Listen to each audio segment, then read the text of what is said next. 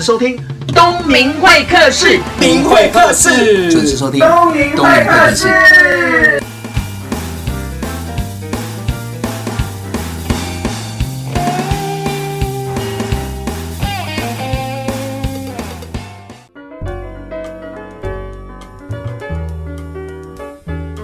今天是礼拜五，现在是晚上的七点。您收听的是东明会客室，我是节目主持人王东明。各位朋友，不知道你有没有常常去剪头发、染头发、烫头发？那你每次去都花多少钱呢？有没有打造让你更有自信、更有魅力的样子呢？这一次呢，我邀请到的是我的学生，也是我的好朋友，那认识了五年哦。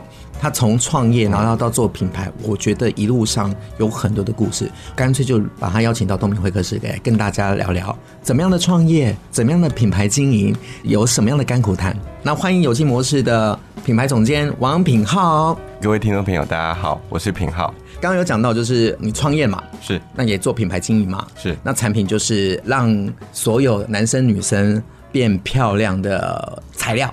呃，可以这么说就是洗发精嘛，呃，就是我们提供给专业沙龙的电用的产品，嗯、像是呃染剂、烫剂之类的产品，护发之类的。Okay, 对，好，那既然你创业，是，可是我比较想要了解的是，在创业之前，你在这个市场当中，不管你在哪个区块，一定对台湾的沙龙产业非常的了解。老师其实没有非常的了解哈，其实刚踏入这个产业，我是在发品公司里面担任业务的工作，嗯，那也是从业务的工作开始基层做起，这样，嗯，那做了业务的工作有四年多的时间，然后再来才接这个区域的一个进口发品的一个经销商，嗯哼，那也累积了四五年的时间之后呢，我才自己来选择做品牌，嗯。你刚刚讲到的，就是因为你前面这几年就是做业务嘛，那业务不是要去拜访各个品牌的那个沙龙？那你知道吗？沙龙有所谓的超级战区，那一个战区当中又分高单价跟一般民众可以消费得起。我举个例子好了，我们常常剪一个头发，可能有两千多块起跳。嗯，那当然我们有看到，就是在某个特卖的广场旁边，就有什么一百块快剪，是的，那也都是要去发品。那市场这么多元，get 起嘛？是，但是就有分所谓的赢家跟经营的比较辛苦，我不敢说输家，就是可能他只是求温饱而已。是，其实沙龙的层次有很多，嗯，那。对应的顾客族群跟沙龙的种类其实有很多种。对，那有的呢是服务比较高端的客群，那它的附加价值比较多一些，那可能单价呢也会比较高一些。嗯。那最低的呢，可能就大家都可以去到卖场都会看到，有的是理发一百块，嗯，那这个也算是美容理容。美发这样的一个消费，所以每个价位其实吸引的族群也是不一样，也都不一样，所以他用的产品应该也会不同。是的，应该也是说走进去的客群也会不也会不同。是的，那像单价比较低的这类的一个沙龙，基本上单纯只有剪发，它不太会需要这一些专业的发品，像是烫发的药水、染发的染剂，它就不会有需要。那也不需要谈什么服务啊，因为它求速度嘛。啊，是，基本上他们要的是翻桌率。基本上他们服务力是很弱的。好，那我们反过来，我们就走高端的那个沙龙市场好了。进去整个服务，你刚刚有讲到服务价值，嗯，那你觉得价值是在哪里？可以跟听众朋友。呃，价值在哪里？我想可能跳脱美发这一个市场，到另外，不管是你要是卖精品，嗯哼，或者是卖高级的汽车，嗯哼，我想可能有很多很类似的一个点，因为毕竟呢，走的方向不太一样。好像假如今天我们去到保时捷，对，好，你要看一台汽车，哇塞，你讲到保时捷，眼睛都亮了。对，那如果你想要买一台汽车，嗯，那基本上你不可能说，那这个汽车呢，我想要购买，我有兴趣，除了试乘以外呢，那到底你可以有多少的折让的空间可以给我？对，那像这样的一个品牌，基本上它是不可能给你有任何的折让的，可是它可以给你的是比较多的服务或者是附加价值。嗯、那或许像销售汽车，假如说如果你卖的汽车是比较一般的品牌，基本上可能他们在业务方面的受训，可能也不需要懂要什么样的红酒，嗯，呃，也不需要懂高尔夫怎么打，嗯，也不需要说学家学需要了解什么样的一个品牌。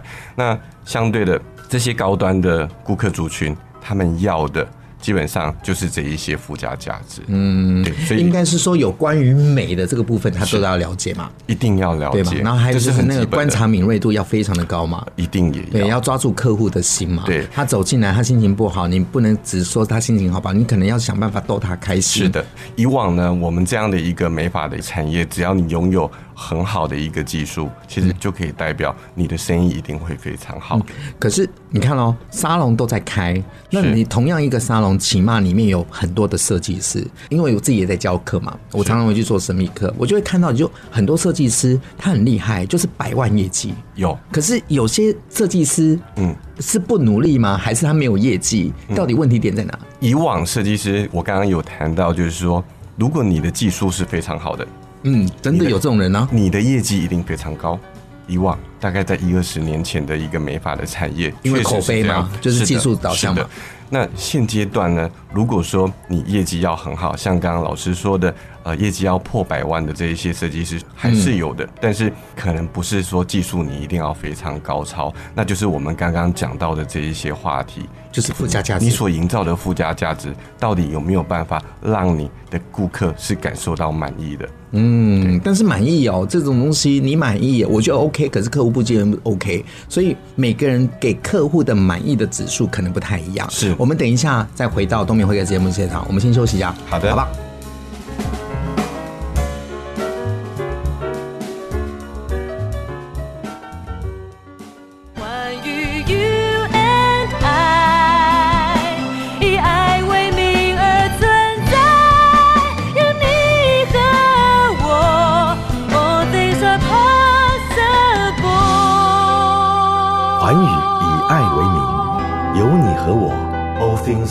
Possible. FM 九六点七。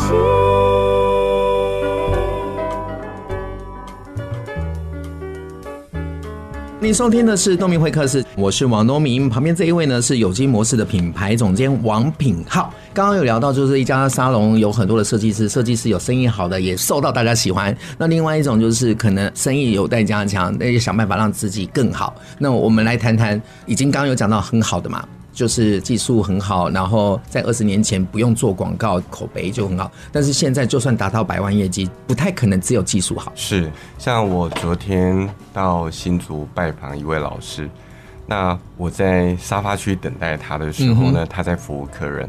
那刚好呢，他在服务这个客人是烫头发的一个消费。嗯，那其实呃，我看他已经整理的很漂亮，我想说，哎，那我应该不用再等很久了。好，那应该等一下轮到我了。这样，那其实我在那边做了将近还有二十分钟的时间。那为什么他已经操作好了之后，应该结账可以让这个消费者对可以让他离开，可是并没有。那我就在观察说，哎，这样的一个老师到底在干些什么事情？嗯哼，他在现场吗？他，他在现场，那也是站在顾客的一个后方。那除了他带给客人这个满意的一个发型以外呢，他在帮客人做其他的发型建议。也就是说，我他今天卖给消费者这样的一个发型，烫头发很漂亮，他还在教客人说自己在家里怎么样整理这样的一个发型，可以让发型的在线性又跑出来。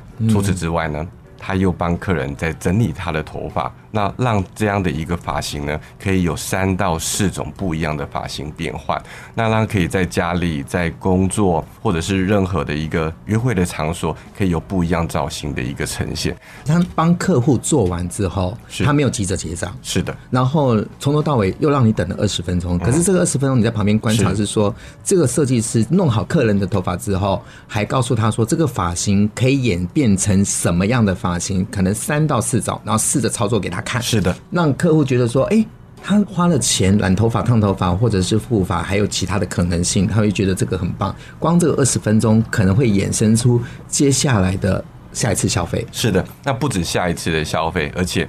这样的顾客呢，我相信他离开的时候，他是带着很满足的一个感受。嗯，那假如说你的每一个客人都是满意的离开，我相信他很乐意帮你介绍顾客进来。一定的啊。所以现在的沙龙基本上不像以往说，很多的消费者会走过看到沙龙还不错，要进去消费。嗯，因为沙龙太多了。是，所以你只能靠这样的方式来让自己的业绩成长。我好像也是这样的选择，因为我自己去选择设计师的时候，不是说怎么样把我变帅，因为我本来就很帅了。哎、欸，你要有礼貌。是，我就问我学生，因为我在设计师法品这边有教课嘛，我就说我真的我的设计师没有换掉他的理由。是的，那他说为什么？我说第一个他知道我的需求，因为我工作很忙了，我去到那一边我可能没有办法预约，我没有办法。他看到我就想办法，第一件事情先放下他的工作。是，当然他有客人，他会先忙忙，不能去说哎、欸、不好意思，大牌来了要去问，他可能会找助理先帮我整理一下，让我洗个头按摩，然后他马上接手。所以我就觉得说，第一件事情他可以符合我的需求，第一个不用让我排队，是的。然后第二件事情是，他在帮我弄头发的时候，他知道我的工作，我不用再次说明跟摸索，还有那个信任关系都打得很好。只要我不小心闭了眼睛睡着了，你看十次当中我其实九次半都在睡觉，是的。但是我醒来不会让我很难呢，没错。对，而且我觉得他还有更好的地方，就是因为他也自己有在经营脸书，是的。然后他会追踪他的客人，那我觉得他很棒的地方是，他会看我脸书按赞之外呢，是。他就会私密留言说：“哎、欸，老师，你该来修头发，你这样子不帅了，这样子会破坏你的形象。你看，明明知道他是要做我生意，是，但是我觉得就是没有想要换掉他的理由啊，因为他会提醒我说要怎样怎样，我也知道他要我过去，没错。所以我觉得一个设计师除了技术之外，好像经营客户的这个部分真的是需要加强。对，也就是说，如果现在设计师懂得这一个区块的话，我想他的业绩一定会很好。”那除了服务，我想技术跟服务是必备的。嗯、那除此之外呢，你能够在沟通咨询方面呢，短暂的时间里面能够挖掘出顾客的需求或者是困扰，嗯，而且你能够及时的给予专业的提案跟建议，解决他的困扰。我想相信这样的方式呢，顾客基本上都一定会跟着这个设计师。可是现在沟通的技巧越来越弱嘞。是的，真的啊，不是这个产业，是到哪里都一样。是的，然后去到那一边，可能客户不满意，他不会当面说，他就在网络上说，然后就说这家店不能去了，什么这个设计师怎么样怎么样。是的，你看，我想网络上真真假假，真真，可是客户不会去看这个啊。所以老师，在很高业绩的设计师，基本上他们在沟通能力这方面是基本上具备了，嗯，很强的能力。嗯，所以他们能够让这个业绩，嗯，一直会持续的成长的原因，我想这是也是很大的主因。所以客单价就会高了，是因为客户喜欢嘛。是的，所以可能剪头发交给他了，染头发也交给他了，护发也交给他了，是，甚至于他的家人的一些还有朋友，对，都会过来。所以沟通能力，但是我们还是会碰到，就是设计师很会沟通，很好，但是有时候我们会碰到。特别的客人，因为他不知道要什么。嗯，是，所以说，如果在这边，我会建议设计师，你可以在顾客沟通之前呢，其实你可以拟定好有一些你该问的问题，比如说，呃，你平常呢怎么样整理自己的发型的一个习惯？嗯、对，那或者是说，你平常是早上洗头？嗯，还是晚上洗头？嗯哼，这有什么关系啊？反正都要洗头啊，有差吗？啊、呃，有差。嗯，像如果是早上洗发的消费者，基本上他一定对自己头发的一个打理呢，可能会比晚上洗发来的更有自信。为什么？因为早上起来呢，你一定上班时间你时间短，会比较匆促。对，所以如果说你头发是不好整理，或者是不知道自己头发怎么整理的，那基本上你不敢。在白天早上起床的时候洗头发，嗯，对，因为花很多时间在洗的，是的，所以这跟自己整理的习惯也有关系。嗯，还有问客户，像消费者基本上他有时候会很喜欢像明星或者是他一些爱慕的，就是影歌星的一个对象的一个发型，可是呢，这时候未必适合他，所以呢，设计师可能要做一个适度的一个建议。怎么建议？每一个人的一个。脸型，嗯，搭配肤色，嗯，搭配发色，那脸型呢，搭配发型呢，我想都会不一样。所以这个时候呢，设计师他的咨询能力就要非常的强。对，就是从不适合的发型建议到他适合的发型。对，没错。那万一有碰到一些不改变的人怎么办？不改变的人，如果在以前的设计师。一二十年前的设计师，基本上他们讲话呢是比较有说服力的。嗯，这个说服力呢是威权的说服力。嗯，所以我喜欢剪怎样，你不用过问，对，待会你就知道了。可是现阶段的沙龙呢，可能不太能让设计师用这样的方式再继续准备客诉、被申诉。所以呢，像东宇老师说的，有一些消费者呢，他或许现在的发型不适合他，嗯哼，或许经过的沟通咨询之后，他也不想要有多大的改变的，嗯，呃，我想针对这样的一个顾客，我会建议设计师不一定要强迫的去改变他的发型，嗯，那应该可以做适度的改变，嗯。嗯，像假如说他的刘海，或许刘海呢长度比较长一些，是，或者是刘海呢它是有中分。那你可以建议他先换个旁分，嗯，然后改变一下发型，小小改变，对，小小的改变，嗯、让消费者能够适应之后呢，你再来做大幅度的造型提案，我想这样消费者接受度会高一些。对啊，尤其是女生啊，我觉得是女生是比较特别的，因为她很爱惜她的头发。那减一点点或改变一点点，他不觉得他自己可以适应，是因为万一旁边的人啊，你怎么变这样？可是变这样就代表有改变呢、啊，是对吧？他应该要感到开心啊。所以设计师他也要去顾虑到，其实不止这个消费者的感受。嗯，你在咨询的时候，你也要稍微询问一下你的周遭的朋友、亲朋好友，或者是。另外一半，嗯，他到底能够接受你发型的一个变化的程度有多少？嗯，那或许设计师可能这一次剪了一个到脖子长度的一个包脖的发型，其实呢，女生呢，如果说露出脖子的一个线条，其实是很美、很性感的。可是未必他的另外一半是不喜欢，的，对，不喜欢这样的一个发型。嗯、可是不代表这个设计师剪这样的发型是不适合这个消费者的。嗯、所以呢，在咨询上面呢，我想应该要下一点功夫。对啦，反正做出来的东西就是个艺术品嘛。是，那艺术品的美感就是看着人的那个 quality 那个感觉。是，所以最重要是当事人开心。对，没错。他开心了就有自信了，有自信了旁边也会跟着自信。好，我们先休息一下，再回到东明会客的节目现场。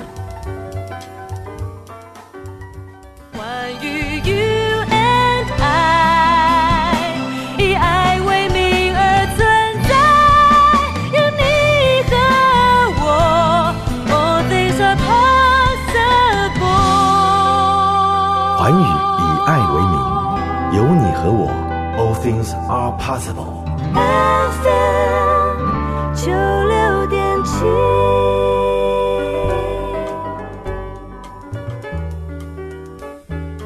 你现在收听的是东明会客室，我们刚刚品号总监聊到整个沙龙的市场，设计师怎么样好好的经营自己哦。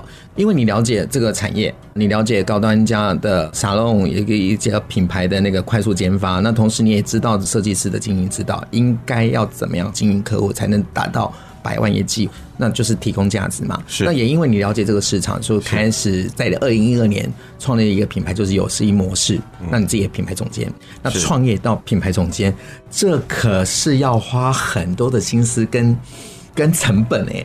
是。那其实成本倒不是说金钱，我觉得这个成本呢，应该是说你所花费的、投入的一个心力跟精力，嗯、还有就是你会面临到很多的一个磨难。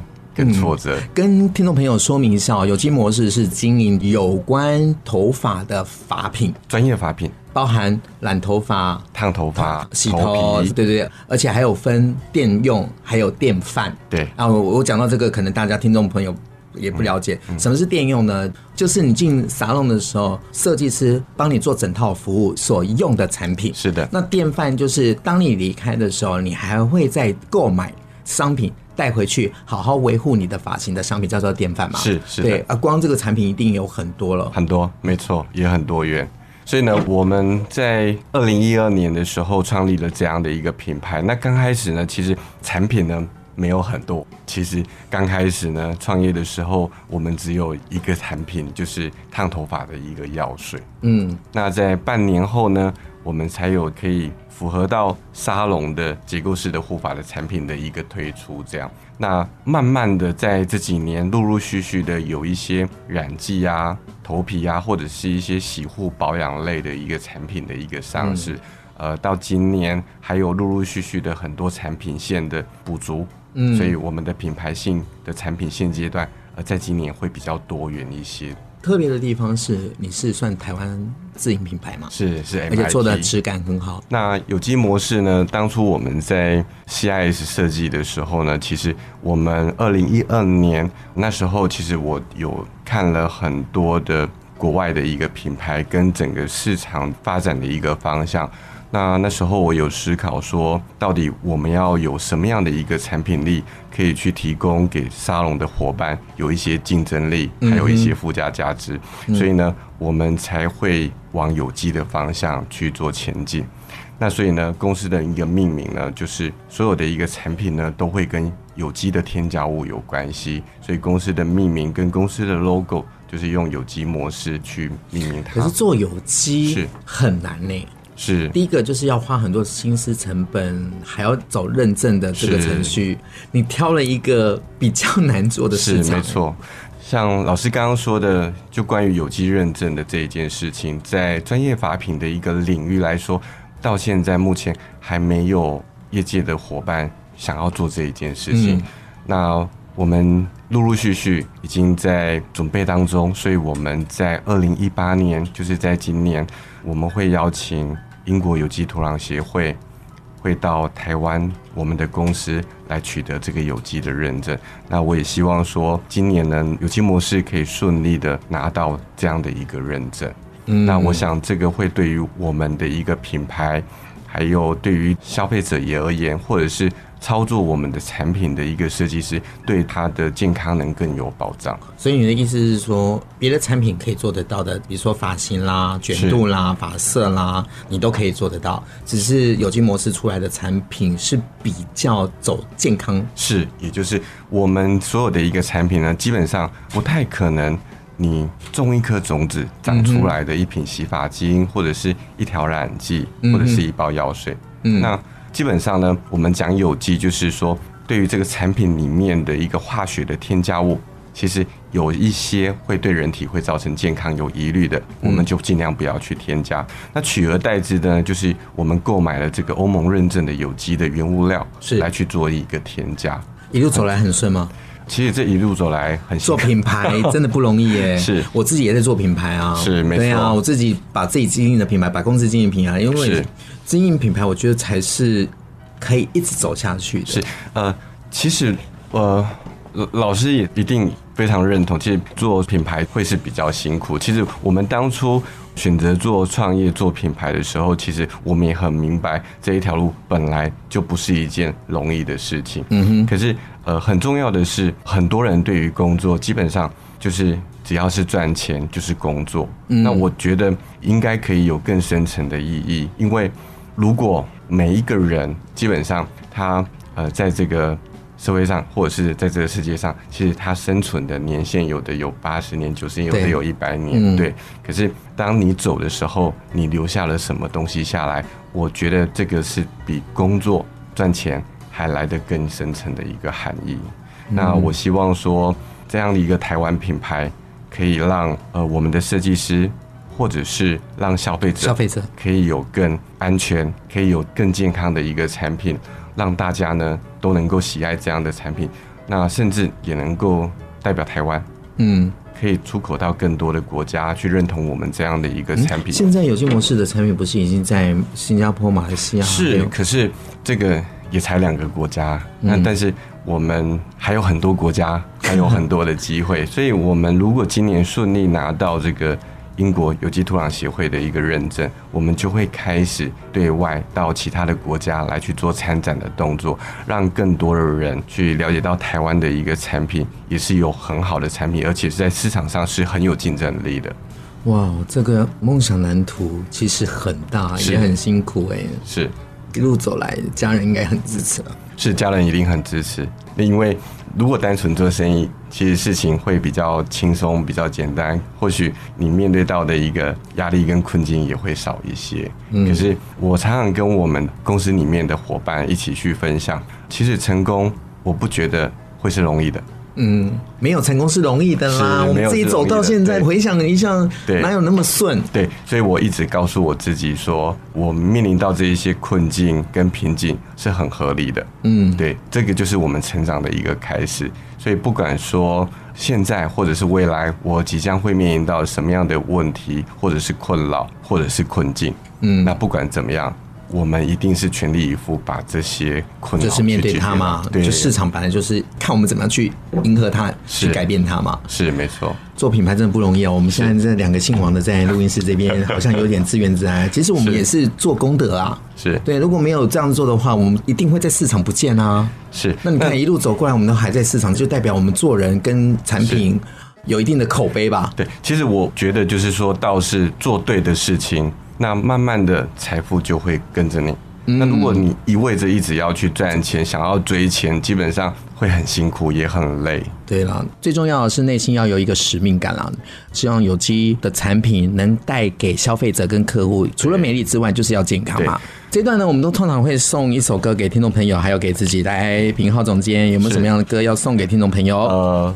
我想要播的这一首歌就是《Try Everything》，动物方程式的主题曲嘛。对，《Try Everything》为什么要挑这首歌？呃，当我遇到瓶颈或者是困境的时候，我一个人在车上，我会把我的手机呢连上我的汽车的一个蓝牙，那我会把它切到最大声，那我就会放这首歌，那无时无刻的提醒自己，不管遇到什么样的困难，都要全力以赴。对，当问题来的时候，你可以冷静一下，去思考这些问题的怎么解决。或许沉淀一下，就有新的方法或者新的能量走进来。送给大家这首《动物方程式》的主题曲《Try Everything》。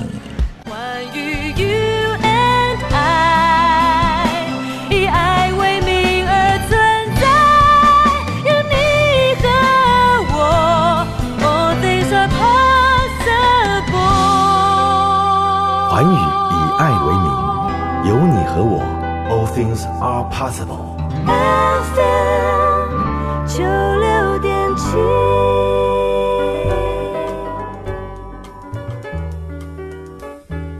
欢迎回到东明会客室节目现场，我是王东明，旁边这一位呢是我的好朋友有机模式的品牌总监王品浩。那刚刚有讲到，就是说这个公司是推出关于头发的所有的产品。那除了让消费者美丽之外，有自信之外，最重要是让设计师还有消费者。都健康，因为很多的产品哦，我不是说他们不好啦，可是毕竟都是有添加一些化学的成分嘛。就像我们常常看到那个助理，你看他助理的手就好了。是的，如果洗头的助理啊，那个已经泡泡的啦，或是流血的啦，或者是什么的，其实可以很清楚知道是说它的物质是成分，嗯，可能会伤害到我们的皮肤。其实尤其是在季节交换的时候，你可以发现这一些。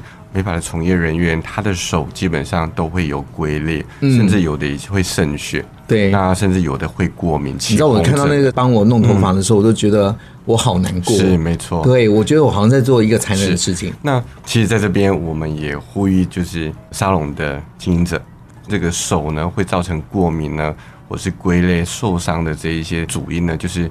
帮客人洗发的这一些洗发精的成分，那因为它用的这个起泡剂的成分呢是比较强的。所以会造成我们的皮肤会受伤，所以呢，如果说可以避免到这一些问题的话，用好一点的品牌，用好一点的成分，是。你先爱你自己的伙伴，嗯，然后客户会感受得到，因为皮肤嘛，就是人体最大的器官嘛，那接触到这些化学成分，我想会影响很多。很多。其实有时候健康不是现阶段你觉得哎身体没有状况就 OK 的。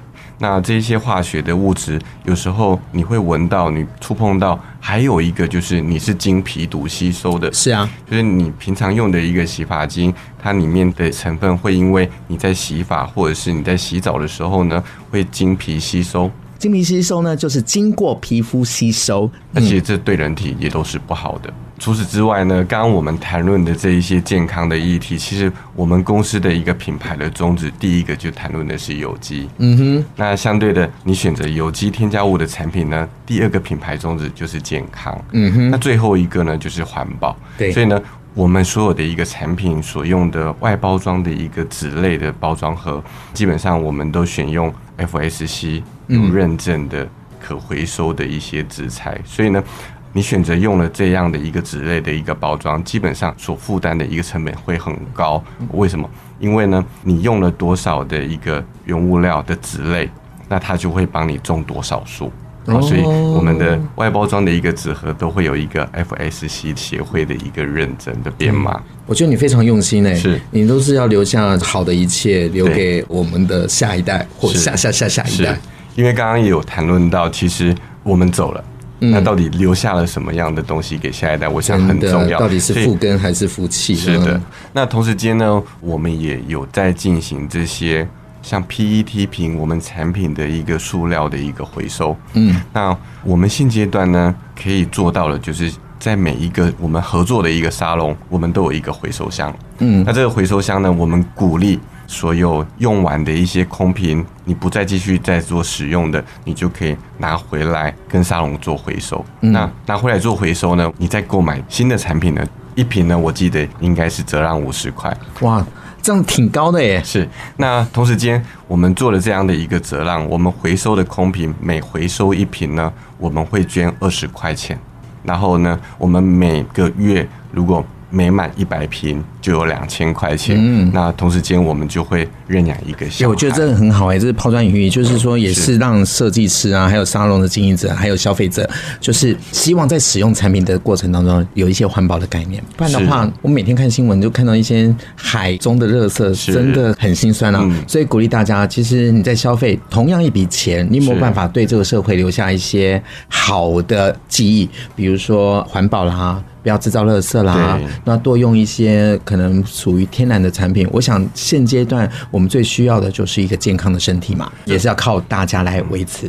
经营品牌，每个人都有他的甘苦谈了。那听众朋友，创业要做品牌经营，需要一点使命。所以如果你心中没有那个使命的话，那可能很难维持下去。所以健康的身体、健康的环境是王品浩的使命。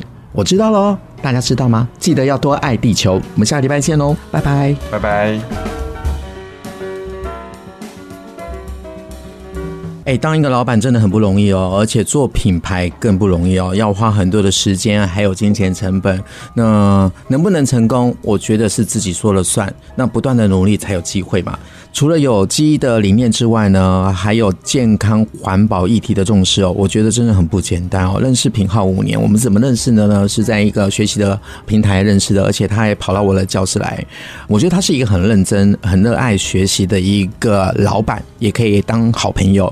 那刚刚讲的那么多之外呢，我觉得在他身上看到，除了当老板，然后以身作则之外，还会带自己公司的伙伴，还有设计师。去进摊，哎，我觉得不容易耶。